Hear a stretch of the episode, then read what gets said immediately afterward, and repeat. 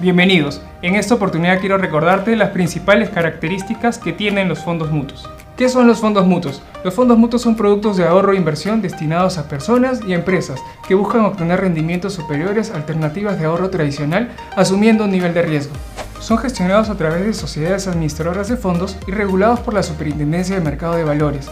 Interfondos es la sociedad administradora de fondos mutuos de Intercorp. Ahora sí, te contamos las 5 características básicas de los fondos mutuos. Primero, puedes abrir un fondo mutuo desde 500 soles o 200 dólares. Permiten hacer movimientos ilimitados y gratis, a partir de 100 soles o 50 dólares por los canales digitales de Interbank. Tiene un periodo de permanencia definido desde un día, es decir, dependiendo del fondo en el que elijas, puedes disponer tu dinero al día siguiente útil. Recuerda que cada fondo tiene un horizonte de inversión recomendado.